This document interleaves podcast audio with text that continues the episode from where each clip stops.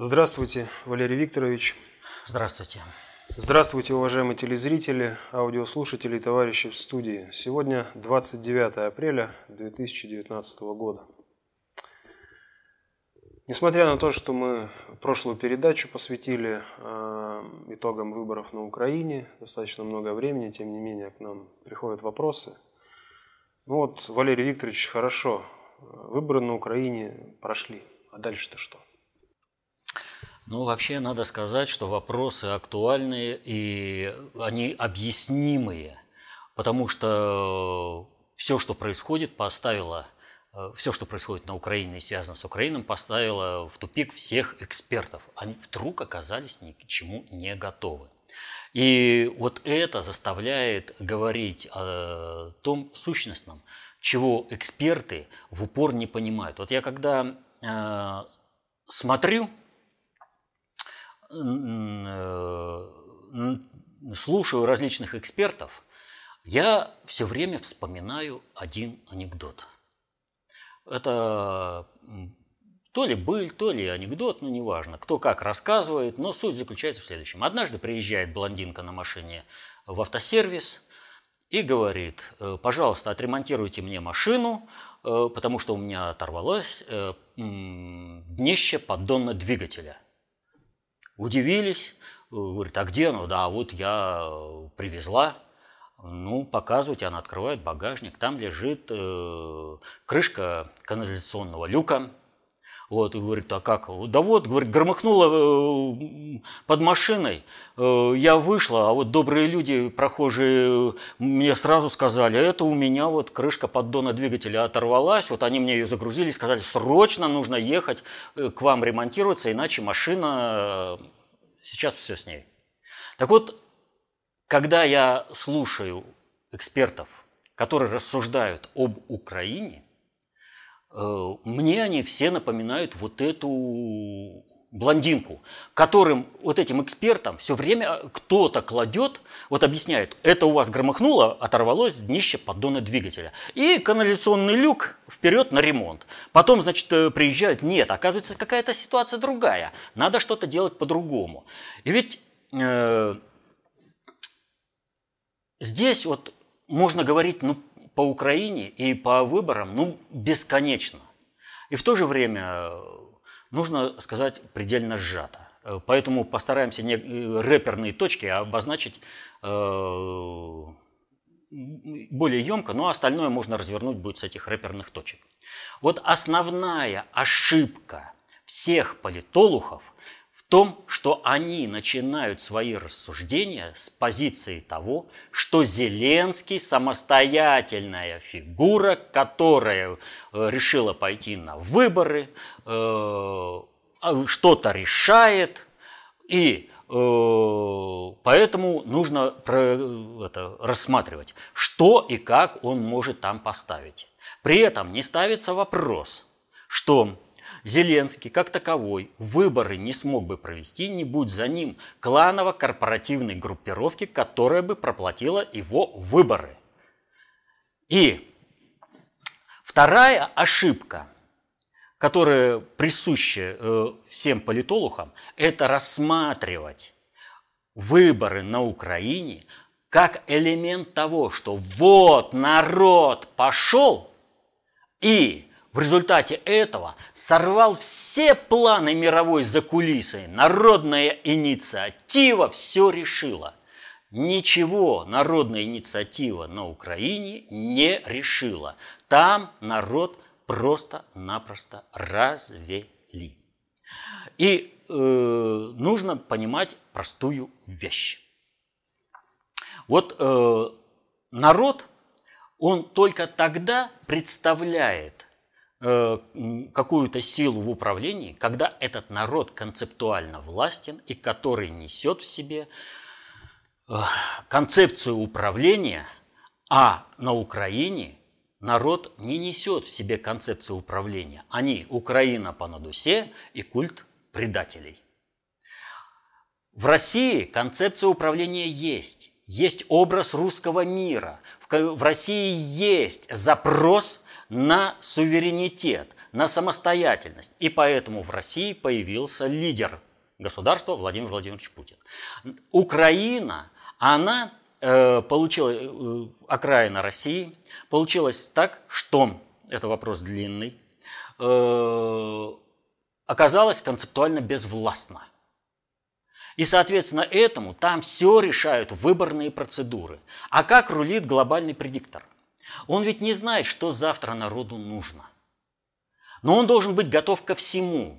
И поэтому для того, чтобы э, народ был все время управляем, нужно всегда иметь структуру, инструмент, который бы э, можно было привести в действие для управления э, народом, если народ качнется в ту или иную сторону. Захотел народ либерализма, 10 либеральных партий. Захотел монархизма, вот вам 20 э, претендентов на престол. Захотел коммунизма, вот, пожалуйста, 50 коммунистических партий. Э, на любой вкус.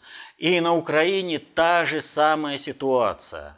Чтобы гарантированно не допустить народ э, смены власти на Украине, народу выставили 39 кандидатов. Почему не допустить необходимо?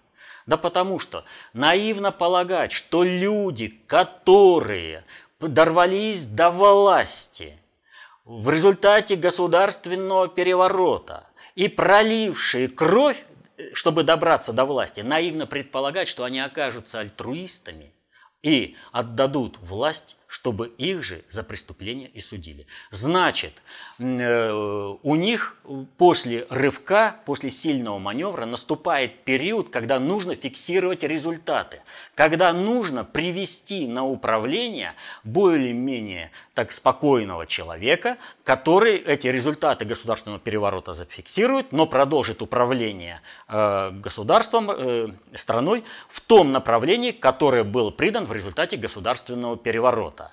Поэтому Зеленский абсолютно не случайный человек, и ни один из людей, которые были выставлены на выборах, такими случайными людьми не были. Любой выбор, любой выбор каждого этого человека был заранее предусмотрен. Собственно, э, Зеленский ничего из себя не решает. Но тут возникает вопрос – вот как же так происходит? Вроде бы, если он ничего не решает, то почему же тогда такой напряг? Почему э, в мире такое разочарование? Думали, что будет Порошенко, а оказалось, пришел Зеленский. И нужно менять все управленческие модели. Все, что выстроили в мире под то, что на Украине придет Порошенко – оказалось недееспособным, и нужно переобуваться на лету. Как же так? А я же говорю, что э, к Зеленскому-то э, были готовы, и его как бы вписывали. И вот здесь нужно посмотреть, а что же, собственно, из себя представляет Зеленский. Чтобы понять, что такое Зеленский, я обращусь э, к примеру, на котором будет все понятно. Это из истории России, середин, это рубеж 16-17 э, века, смута. Появление Гришки Отрепьева.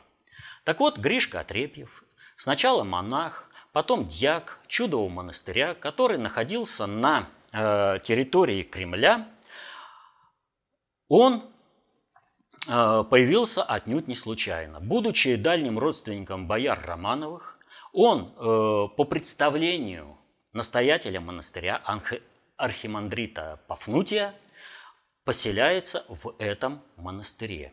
А за его э,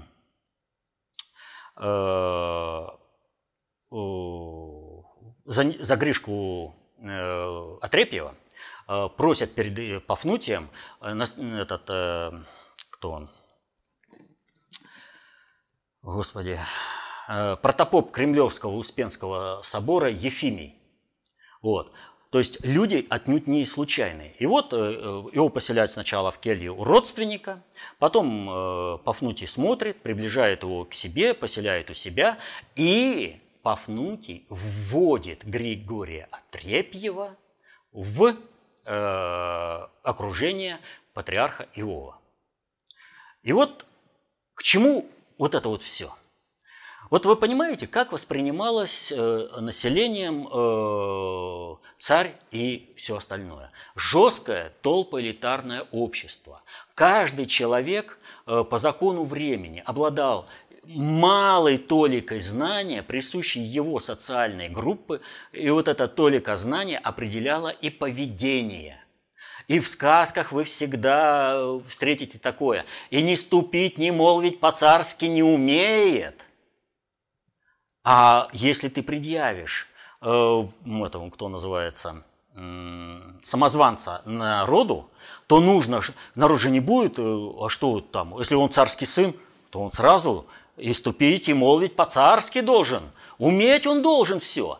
И вот Отрепьева ввели в окружение Иова, и он, благодаря этому, присутствовал, э, сопровождая Иова, присутствовал на боярских думах, на переговорах с послами, то есть он фактически входил в управление э, делами государства, он знал весь ритуал, он знал процессуальную сторону, ритуальную эту сторону поведения. Его готовили серьезно. А когда его вот так подготовили, что он и молвить, и ступить по-царски сможет, он бежит э, в Польшу, и там объявляется убиенный э, царевич Дмитрий. Вот. К чему я все это рассказываю? Когда, наступил, э, э, когда наступила ситуация с фиксацией результатов государственного переворота на Украине, встал вопрос о том, как и кого нужно привести к власти. Приводить кого-то из этой олигархии украинской, из номенклатуры себе дороже – они все вписаны, они все управляемы, и на них всегда, как бы ты его не вписывал в какой-то более объемлющий сценарий, на него всегда есть выходы. И тогда был придуман эффективный ход. Нашли артиста, который по каким-то параметрам соответствовал э, тому, что требовалось от руководителя э, правительства. Э, от руководителя государства. И чтобы он мог ступить и молвить по-царски, чтобы он знал, как представлять ритуальную сторону государства, запускается телепроект «Слуга народа». Его банально обучают ритуальной стороне э, осуществления управления – Ничего более. Его обучают, его выводят, и э, вот они пошли в выборы. И выборы, они были подвешены под большим вопросом, на кого конкретно будет поставлена. Э, эта интрига оставалась до самого конца. Она, кстати, еще до сих пор не исчерпана. Кто же все-таки будет руководителем государства? Но это чуть попозже. Вот, э, некая ясность возникла э, 23 января текущего года, когда кандидат в президенты Зеленский встретился с иностранными послами. Информация об этой встрече Зеленского стала известна в СМИ только 2 февраля. Опа-на, а что такое? 23 января 2 февраля. Чего делали-то 10 дней? Чего ждали? И сразу же какая информация пошла? Резко негативная. Послы оказались не, недовольными Зеленским. И по той информации, которая проходила, стало ясно, что это был экзамен Зеленского на э, исполнение роли Э, государственного руководителя. И Зеленский эти экзамены провалил. И соответственно этому был поставлен вопрос о том, что должен выиграть выборы Порошенко. Вот. Зеленский, в отличие от Рональда Рейгана, который сказал, я столько раз играл царей и президентов, неужели я роль губернатора не исполню? А потом он исполнил роль президента Соединенных Штатов. А Зеленский оказался недееспособен. То есть в него вкладывались, его вели, и он не выполнил свою роль. Но, повторю, глобальный предиктор и вообще надгосударственное управление – даже в лице американцев, э, американской страновой элиты, к таким вариантам готовы. Поэтому-то и запускается сразу огромное количество кандидатов. На кого переставим, как там это. И Бойко, когда приезжал сюда, он пытался показаться, так скажем, э, американцам, американской страновой элите и сказать, выбери меня. Вот. Но не выбрали, э, потому что неправильно сделал. А как правильно, не будем говорить. Вот. Так вот, э, в общем-то, мягко сказать, он не туда поехал. Вот. Не Дмитрий Анатольевич, которого Süddeutsche Zeitung уже даже назвала не хромой, а мертвой уткой. Это очень серьезный посыл. Вот. А, так вот, э, значит, Э, запустили Зеленского, и Зеленский э, должен был эти выборы проиграть.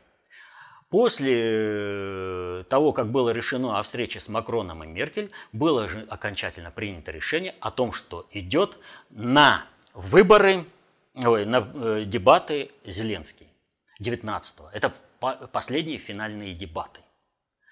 И на этих дебатах по плану манипуляторов Зеленский должен был жестко слить всю кампанию. Он должен быть, ну, полностью проиграть. Зеленский проиграл, но не полностью. И тем более, что включившиеся СМИ стали объяснять, что наоборот выиграл. Когда Зеленский оказался абсолютно недееспособным отвечать без шпаргалки, он вообще ничего, нигде сориентироваться не мог без шпаргалки. Вот. Естественно, э, встает вопрос о том, что почему же он не проиграл-то? А может быть, э, я ошибаюсь в том, что он должен был проиграть эти выборы? Но тогда как быть с таким вариантом, когда брали, взяли ближайшего э, человека к Зеленскому, привезли на телевидение, посадили и сказали, давай рассказывай о том, какой Зеленский наркоман. И как он выкручивался, кого он боялся, кто его оттуда вытянул. То есть это вопрос не в том, что э, народ голосовал за Зеленского. Вопрос заключался в том, что Зеленский нарушил правила. И он пытался выполнить эти правила. Он уже заговорил о том, что угрожает его семье, что он бы ушел в сторону. То есть он начал такие... Но ему не позволили это сделать, потому что клан, который стоял за э, и стоит за Зеленским, решил, что у него на этих выборах свой интерес, и они с надгосударственным управлением закусились. И поэтому нужно четко представлять, а что же это за клан? Как мы знаем, и к проекту «Слуга народа», и э, вообще проведению и к выдвижению Зеленского, и э, проведению избирательной кампании причастен э, некий олигарх украинский Игорь Коломойский. Все бы ничего, но вот дело в том, что с 2015 года так никто реально не доказал, что Коломойский жив. В 2015 году, в то время, когда появилась информация о том, что во время одного из междусобойчиков Коломойский был э, случайно убит – в сеть было выброшено несколько роликов порно, в котором э, в качестве ведущих э, исполнителей были политические лидеры. Все прекрасно понимали, все знали о том, что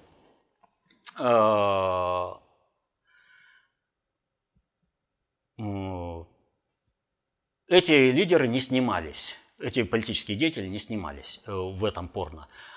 Но почему именно порно? Порно содержит очень большой э, сиг, это, цифровой код э, в плане передачи, э, до, ну, достоверной передачи действий человека. Вот. Там столько оттенков, э, что именно вот на этом самый такой оптимальный. И показали, что человека в принципе не надо уже. Достаточно взять. Э, какой-то фильм. Кстати, впервые это было показано так вот, ну, всей толпе продемонстрировано в фильме «Бегущий человек» с Арнольдом Шварценеггером, когда последняя схватка с Капитаном Америки. Когда на одного человека наложили другого человека, тот погиб, а он, э, Шварценеггер, герой Шварценеггера, остался жив.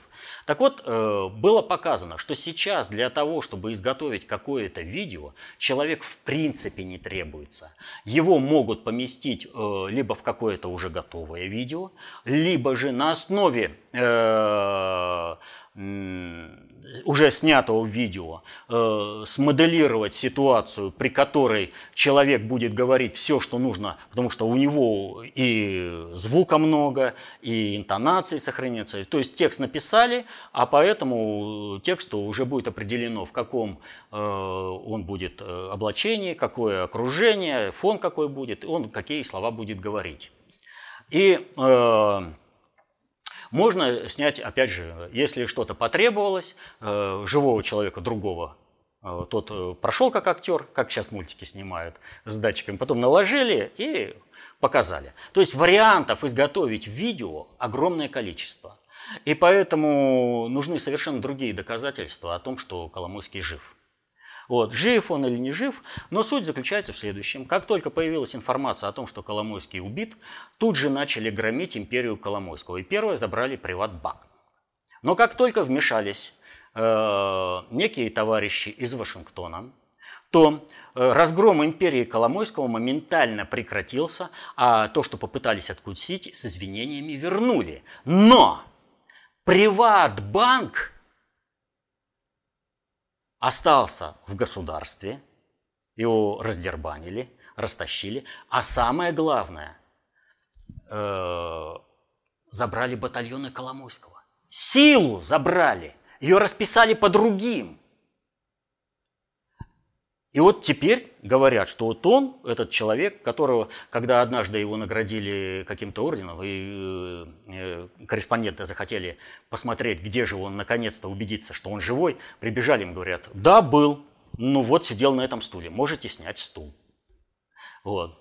Э, ну, корреспонденты, они же такие, они побежали по всему зданию, э, э, у них у многих знакомые, и выяснилось, что Коломойский ни в одну из дверей, ни входа в это здание не входил, не выходил. Никто его не видел. Но он был. Его наградили. Официальная процедура была проведена. Так вот, неважно, Коломойский или не Коломойский, но есть некая финансово-промышленная группа, которая своим ресурсом обеспечила подготовку по а, методичке, э, по которой готовился еще Гришка Отрепьев, подготовку П-резидента Украины из Зеленского и обеспечила его проведение. И вот здесь-то и лежит вопрос. А что за взбрык-то произошел? Почему вдруг ни с того ни с сего было нарушено э, текущее положение. А это, если мы поймем, что Украина – это не государство. Вот нужно понять, что Украина в правовом управленческом плане – это территория – примерно как это было вот, э, territory Ukraine, это примерно как территория Аляски или э, Канзаса до того, как они стали э, штатами Соединенных Штатов. Только губернатора у этой э, territory Ukraine нет.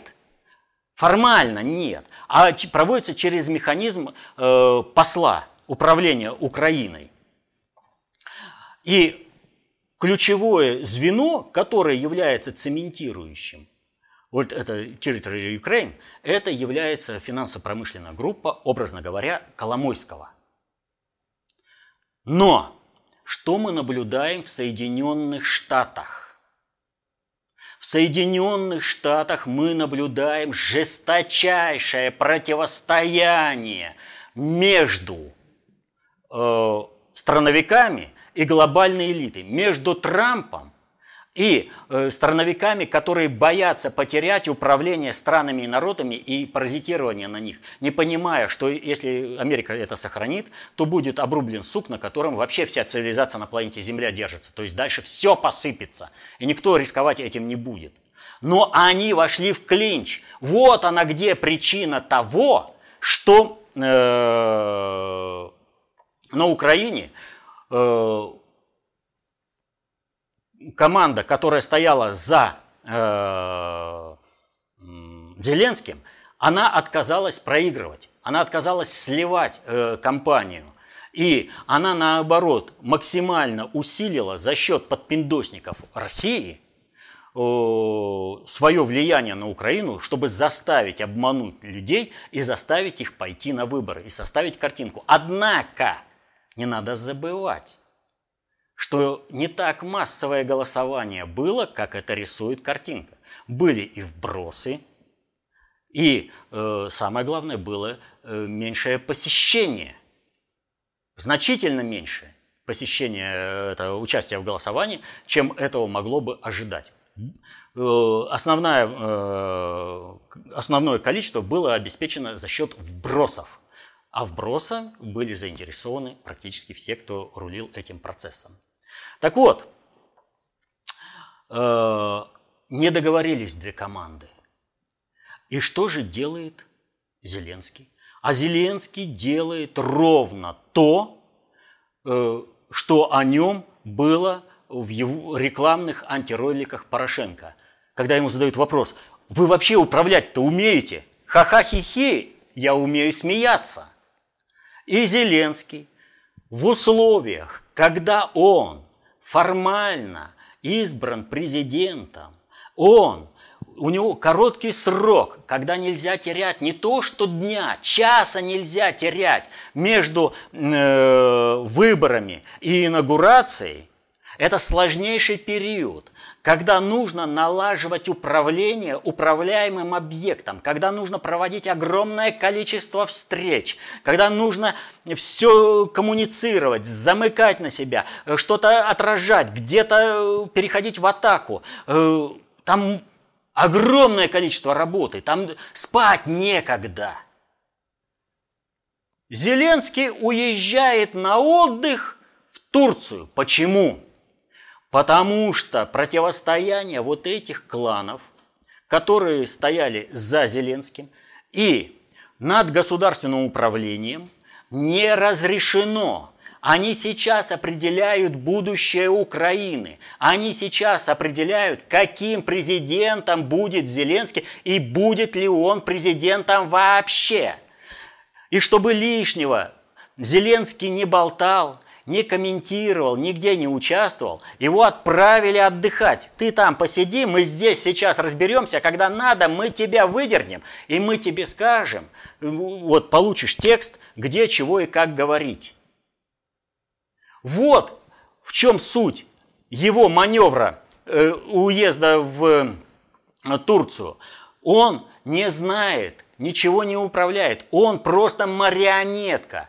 Кланы между собой сошлись. И вот здесь очень серьезная вещь. Я вот э, только что говорил, будет ли он вообще президентом. Сейчас решается вопрос, кто и как, на каких основаниях, с какими включенностями э, выстраивается баланс, э, вообще мировой баланс управленческих процессов, по отношению к Украине. И когда, э, помните же, все были уверены, в том числе и Лукашенко был уверен, что э, э, победит Порошенко. И вот что показательно. Смотрите, Медведчук встречается с Порошенко, ой, с Лукашенко и говорит, а вот раньше знал Александр Григорьевич, что победит Зеленский. Ну, во-первых, оба показали уровень понимания процессов управления на государственном уровне, то есть никакое. Так дергаться нельзя. Это вообще не государственный уровень. но обоим нужно спасать как бы свою репутацию, как они ее понимают. Вот. Им нужно работать, как это вот сейчас делают во всем мире. Спокойно, теневая работа, закулисная дипломатия и прочее. Но, что интересно, среди вариантов, которые являются очень вероятными, является вариант либо, э, ну какой там это уже по сценарию, э, смерти либо Порошенко, либо Зеленского. Вот кого определят, если по сценарию, вот и, и определиться по диалогу. Если иначе из этого противостояния выйти нельзя будет, то ликвидируют либо Порошенко, либо Зеленского. Это очень высокая вероятность. Им сейчас думать надо. А этот баран, другого слова нет, уехал в Турцию. Ему сейчас за жизнь бороться надо. Но поскольку он же ничего не знает, его еще 23 февраля, ой, э, января э, провели экзамен, 10 дней обдумывали, какие результаты, принимали решение, чего и как будет, и сказали, все, ты выборы сливаешь. А он не стал сливать выборы. Не он сливать выборы не стал, а команда, которая за ним стояла, э, команда, которая подпиндосники в России, они не стали сливать выборы. Им во что бы то ни стало нужно было перехватить управление Украиной вопреки планам передачи управления Украиной э, Европе. А они хотят замкнуть ее на э, Соединенные Штаты. И вот сейчас этот вопрос решается. Здесь нужно смотреть. Политологи. А вот что Зеленский скажет. А вот что... Да какой он? Он вообще не самостоятельный. Он полностью себя ведет, как в том ролике. Умеешь что-то делать? Нет, не умею. Я умею смеяться. Поэтому, я еще раз говорю, здесь очень многое очень много можно по этому говорить, но самое главное – это избежать и, вот, соблазна поддаться э, это вот, искушению и, и считать, что выборы на Украине определил народ, что народ своим голосованием что-то решил. Вот кто из политологов это утверждает, это означает, что э, он и его кланово-корпоративная группировка, которая стоит за ним, планируют этот народ матросить и дальше. Так, как они его отматросили с, этими, с этим балаганом, который они назвали выборами. Вот такая ситуация, если коротко. Что дальше на Украине? Да, вот что надо сказать. Почему Зеленский не выгоден Западу вообще? Вот просто вот вообще не выгоден. Наличие Порошенко позволяло э, сдерживать Россию по интеграции Украины э, в русский мир, по возврату ее э, этой окраины в состав большой России. Зеленский эти э, барьеры снял. И особенно вот э, вариант, когда Путин и все же требовали от Путина во что бы то ни стало поздравить э, Зеленского. Вот. А здесь вопрос очень серьезный. И Путин поздравил Зеленского. Он своим указом утвердил ускоренную выдачу паспортов. И здесь нет, э, вот в этих действиях не надо искать э, какой-то там, э, ну как, что-то такого необычного. Дело в том, что любая страна по своему произволу предоставляет свои, свое гражданство и выдает паспорта любым гражданам мира.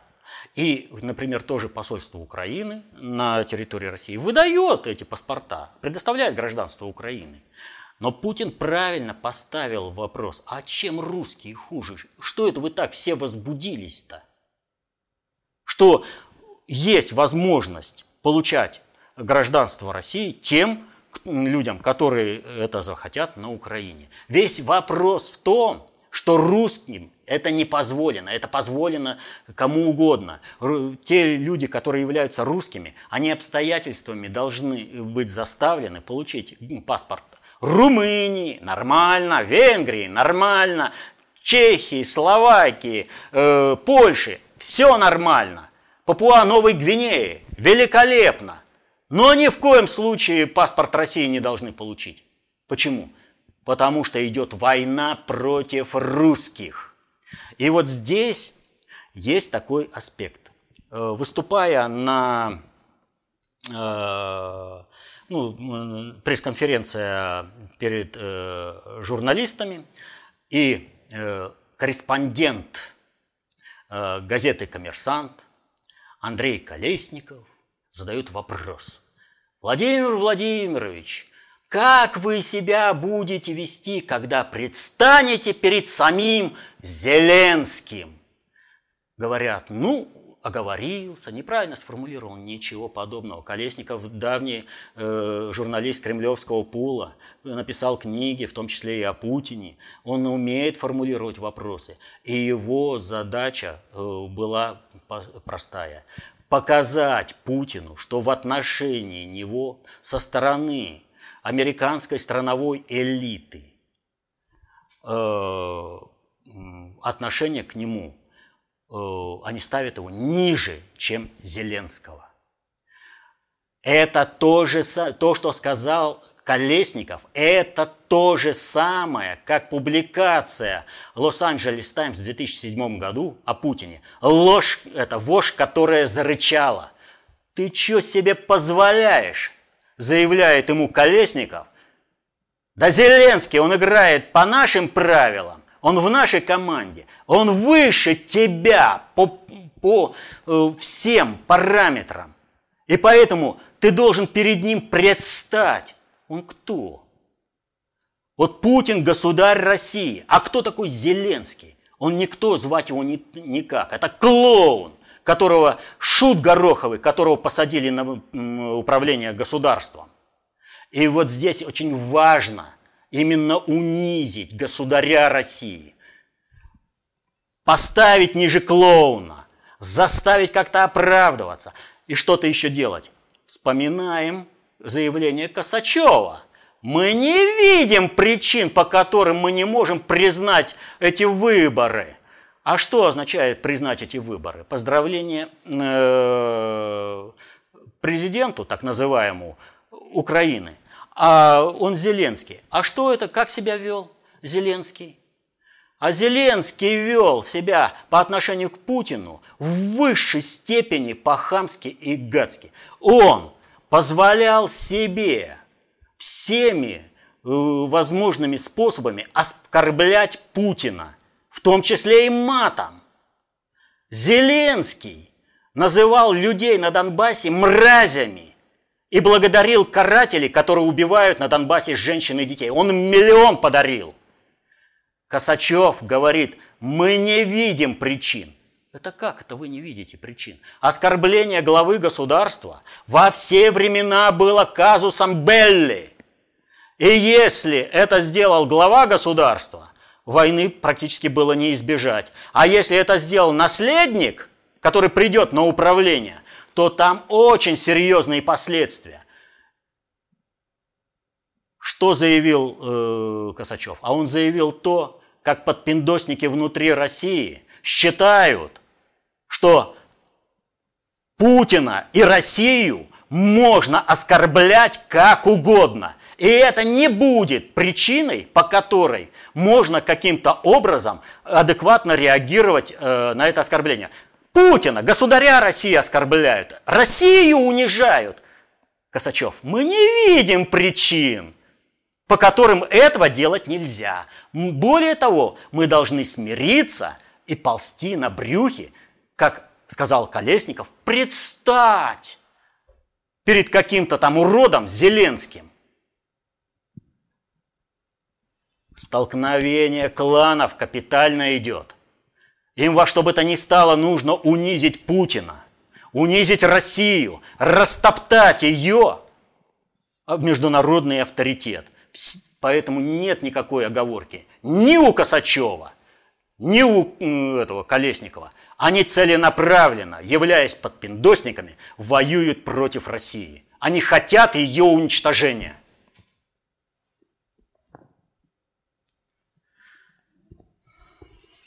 Вот еще дополнительный вопрос в связи с этим указом. А не отдалились ли мы теперь от проекта Малороссия? Более того, мы приблизились к этому проекту.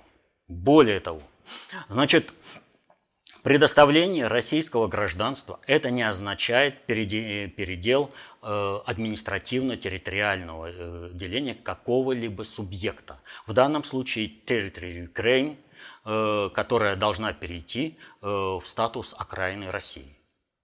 Но для того, чтобы э, эффективно работать на вписание этой территории, на возврат ее в состав России, необходимо изжить бандеровски сведомые элементы культуры, которые несут войну, горе и смерть людям.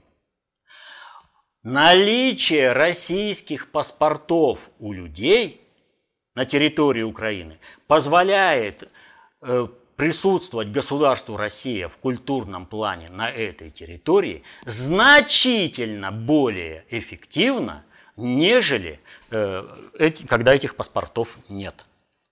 И э, это же сразу ставит вопрос. Территория должна быть Малороссией, малой Россией, а не какой-то окраиной. Не должны люди быть маргиналами, которых, из которых, э, вернее, которыми их делает сведомизм и бандеровщина. Так что это очень серьезный шаг в реализации проекта э, Малороссия и Новороссия как элемента Малороссии.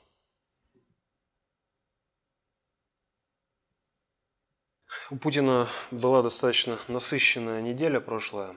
И следующее событие, которое вас просят прокомментировать, это встреча Путина с Ким Чен Ыном в Владивостоке.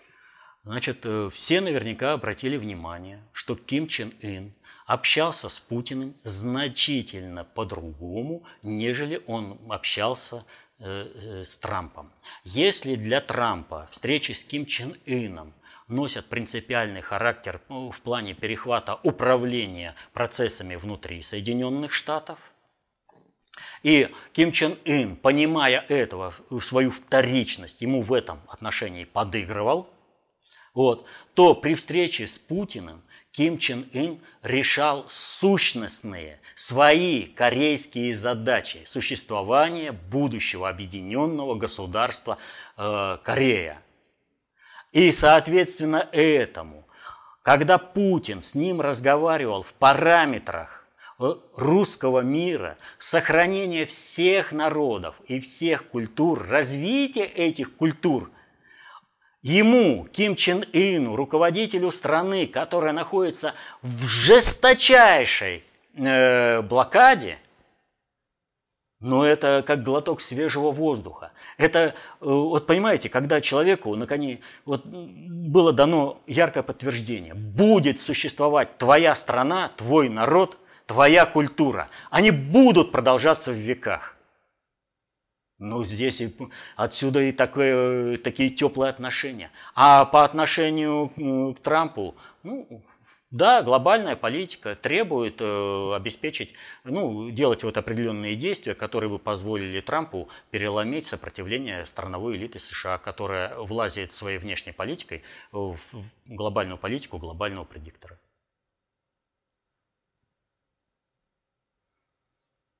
Ну и далее э, Путин, как известно, полетел в Пекин, где прошел форум «Один пояс, один путь». И в СМИ э, стали появляться сообщения, что по итогам данного форума э, Си Цзиньпин э, стал заявлять о том, что Китай теперь будет первым во всем. И Путин в связи с этим ему не возразил. И в связи с этим, опять же, задают вопрос. Валерий Викторович, так что Путин все слил? Путин никогда ничего не сливает. В плане проведения глобальной политики Россия впереди планеты всей. Э, вот э, давайте так. в Китае прошел форум «Один пояс, один путь», а в России прошел форум по международной безопасности. 111 стран, 35 только министров обороны, еще там были начальники генштабов, заместители министров обороны, то есть очень масштабный форум. Все съехались в Россию обсуждать 111 стран. Практически все крупные э, государственные субъекты мира съехались. То есть э, за бортом остались только самые такие, э, которые, э, ну, им дорого купить билет на самолет. Вот. И поскольку они понимают, что от их э, присутствия на этом форуме не решается их собственная безопасность, поскольку она обеспечена э, другим субъектом управления, который осуществляет надгосударственное управление по отношению к этому государству, опять же, государства разные, государство, система выживания народов, есть такая аналитическая записка. Вот. Э, так вот, о чем идет речь? Путин говорит ровно столько, сколько необходимо. И делает столько, сколько необходимо, и он может сделать. Если посмотреть на роль Путина в проведении саммита «Один пояс, один путь», то видно, что Си Цзиньпинь ну, только что пылинки с Путина не сдувал – и подарки ему. И Путин дал очень символичный подарок. Он подарил Си Цзиньпиню советский плакат 1956 а, года, где два рабочих, китайский и советский, пожимают друг другу руки. Этот плакат по поводу завершения железной дороги Москва-Пекин. О чем идет речь? Вот прежде всего нужно понять, что Э, проект «Шелковый путь-2» или «Один пояс, э, пояс, один путь», он просто ставит крест на всех бреднях геополитиков. Ах, цивилизация суши, ах, цивилизация моря. Вот на всем этом ставится полностью крест. Никогда не было ни цивилизации суши, никогда не было цивилизации моря. Вопрос ставился принципиально по-другому. Вопрос ставился о ресурсной обеспеченности э, определенных территориях и э, линий коммуникаций. Вот. И это совершенно не означает, что если какая-то страна э, не доходила до моря, она была в чем-то ущербна. Обладая ресурсами, она вполне была себе самостоятельной. И вот, например, э, Китай, у него ВВП – превышал э, все ВВП Европы в XIX веке. Так вот,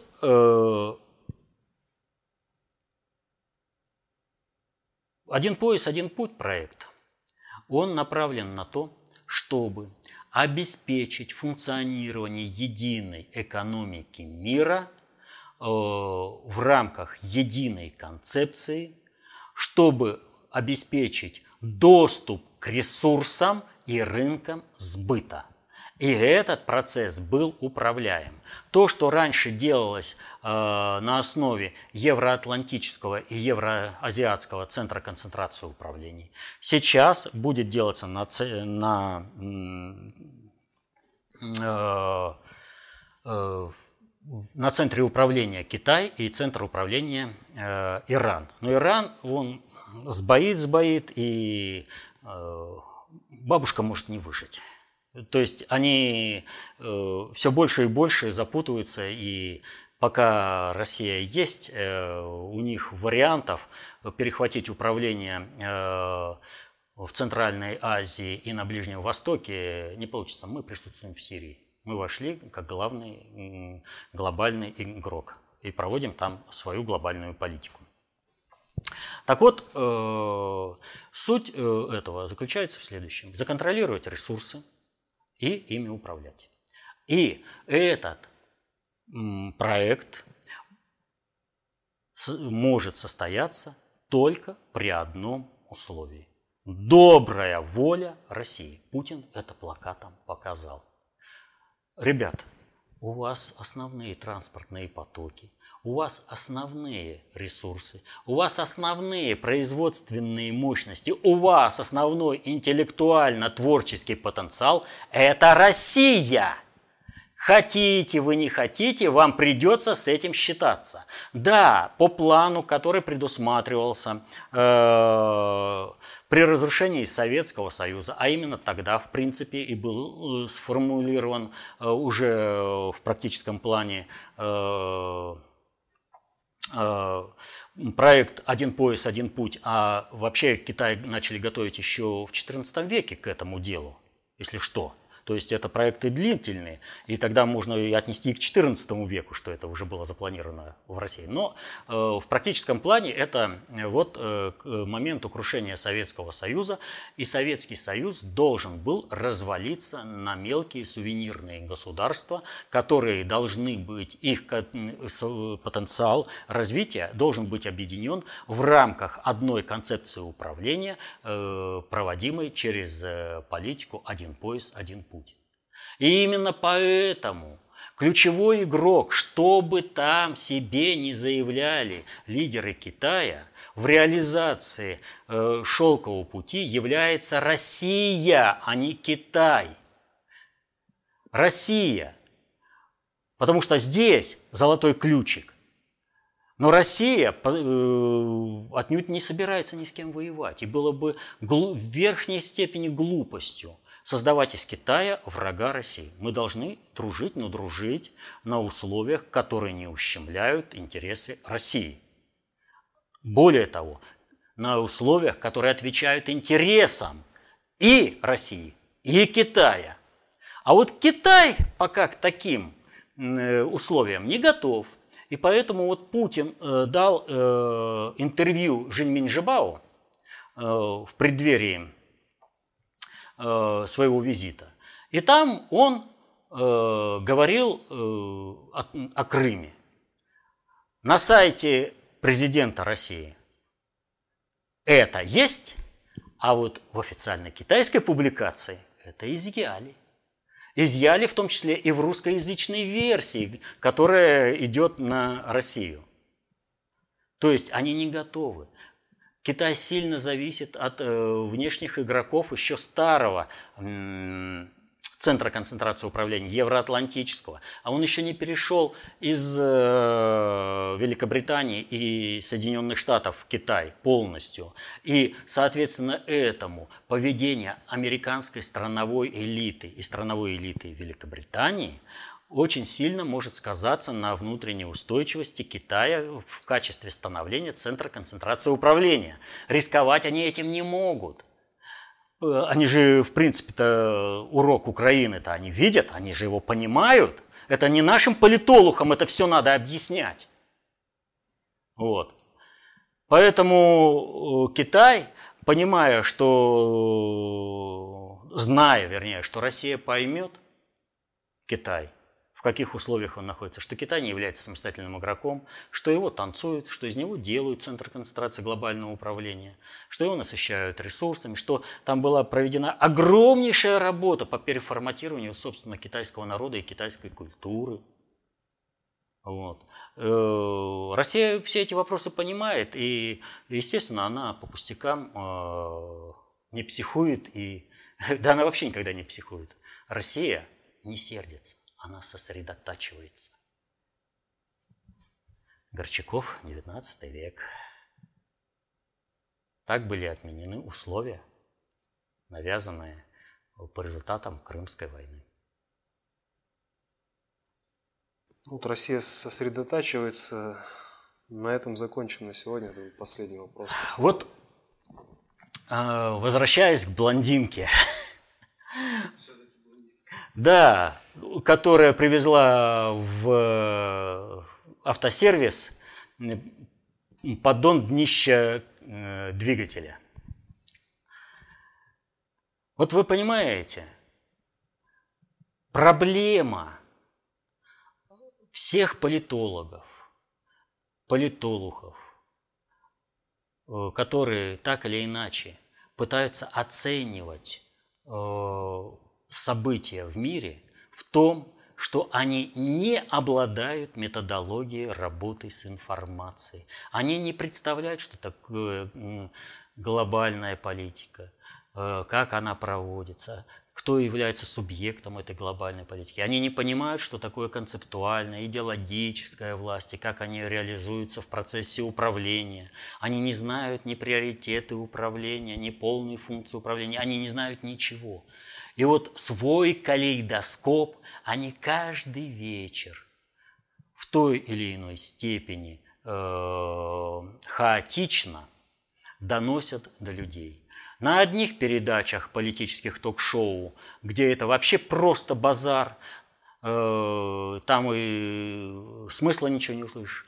А на других, например, как у Соловьева, э, так, в принципе, там Соловьева убрать, и украинский Майдан моментально закончится, потому что все участники вполне как бы адекватно э, говорят о том, что э, дайте высказаться, но Соловьев, он, понимаете, он все, его распирает собственное мнение. Я, он, э, именно он устраивает тот ор, который происходит у него в на передаче. А подчас люди, которые там собираются, они э, в чем-то профессионалы и говорят вполне интересные, адекватные вещи. Но самое главное, что там стоит вопрос именно рассмотрения глобальных процессов управления. Вот. Но, тем не менее, и эта передача несет такой калейдоскоп, э, такое непонимание в умы людей, что от этого рушится все. И поэтому Нужно понимать каждому человеку, что спасение утопающих – дело рук самих утопающих, что каждый человек сейчас в силу закона времени поставлен в условиях, когда он должен сам знать и понимать, как осуществляются управление сложными социальными суперсистемами. То есть надо осваивать знания об управлении. Легко не будет. Вспомните, как в школе учились. А, а сейчас, когда нужно постоянно работать, обеспечивать свою жизнь, учиться еще труднее. Но в советское время люди шли и учились в вечерних школах, учились на рабфаках, потому что понимали ценность знания.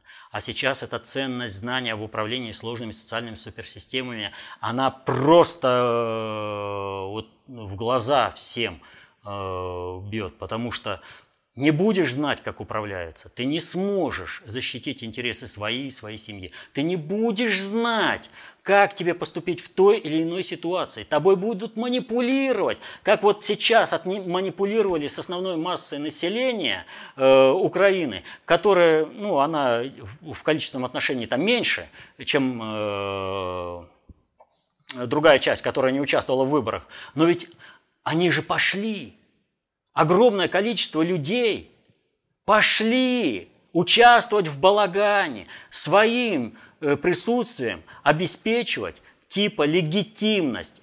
Они не смогут обеспечить эту легитимность. Ее уже не сможет обеспечить, даже если будет Янукович орать о том, что Зеленский легитимен. Ничего подобного. Есть два субъекта управления – Луганской и Донецкие республики. И есть фиксация государственного переворота. Но вот это вот массовое участие в балагане под названием «Выборы П резидента Украины» резко повышает меру кровавости всех грядущих событий на Украине – это будет ударом по самому населению. Так вот, чтобы не, под, не попадаться в такие ловушки, каждому человеку нужно знать, как защитить интересы свои и своей семьи. Нужно знать, как управляются сложные социальные суперсистемы. А такие знания даются только в одном источнике – в работах внутреннего предиктора, опубликованных до июня 2018 года. Изучайте, помните, знание – власть. Берите эту власть в свои руки, защищайте интересы свои и своей семьи. Будьте счастливы. Мирного неба вам над головой. До следующих встреч.